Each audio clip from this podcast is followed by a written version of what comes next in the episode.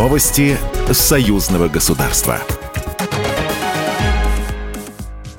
Здравствуйте, в студии Екатерина Шевцова. Военные самолеты союзного государства будут патрулировать белорусское воздушное пространство. В мае пройдет очередной этап комплексной проверки боевой готовности воинских частей и подразделений Беларуси, которые привлекаются к реагированию на кризисные ситуации, сообщили в пресс-службе Минобороны Республики. В проверке будут участвовать воинские части и подразделения Гродненской, Брестской и Минской областей. В рамках мероприятий пройдут учения с участием сил спецопераций, ВВС, войск ПВО, оперативных командований, ракетных войск и артиллерии, а также около других подразделений.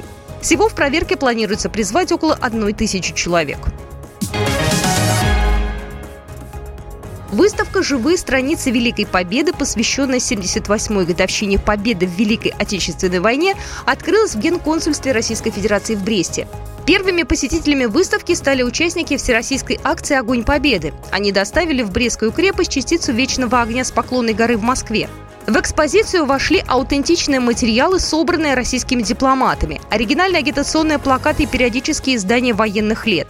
Тем временем участники Всероссийской акции «Огонь памяти» сегодня будут в Пружанах, Свислочи и Гродно. Завтра автопробег пройдет через Щучин, Лиду, Ашмяны и Вилейку. 5 мая частицу огня с Поклонной горы доставят в мемориальный комплекс Хатынь, Бегомоль и Витебск.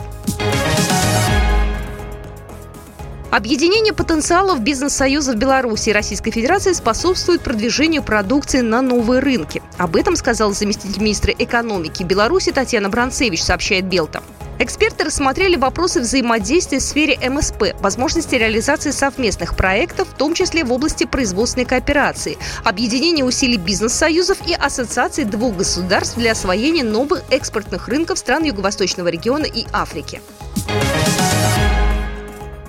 Турнире «Ко дню Победы» примут участие боксеры Беларуси и Российской Федерации. В Гомеле в культурно-спортивном комплексе «Локомотив» сегодня стартует открытый турнир по боксу среди мужчин и женщин. В состязаниях примут участие 70 спортсменов из Беларуси и Российской Федерации.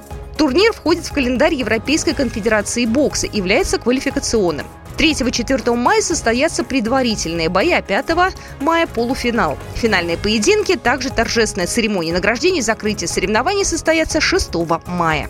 По словам организаторов турнира, спортивное событие является традиционным и нацелено на популяризацию бокса, укрепление дружественных связей между странами, которые представляют участники, повышение уровня спортивного мастерства боксеров. Программа произведена по заказу телерадиовещательной организации Союзного государства. Новости Союзного государства.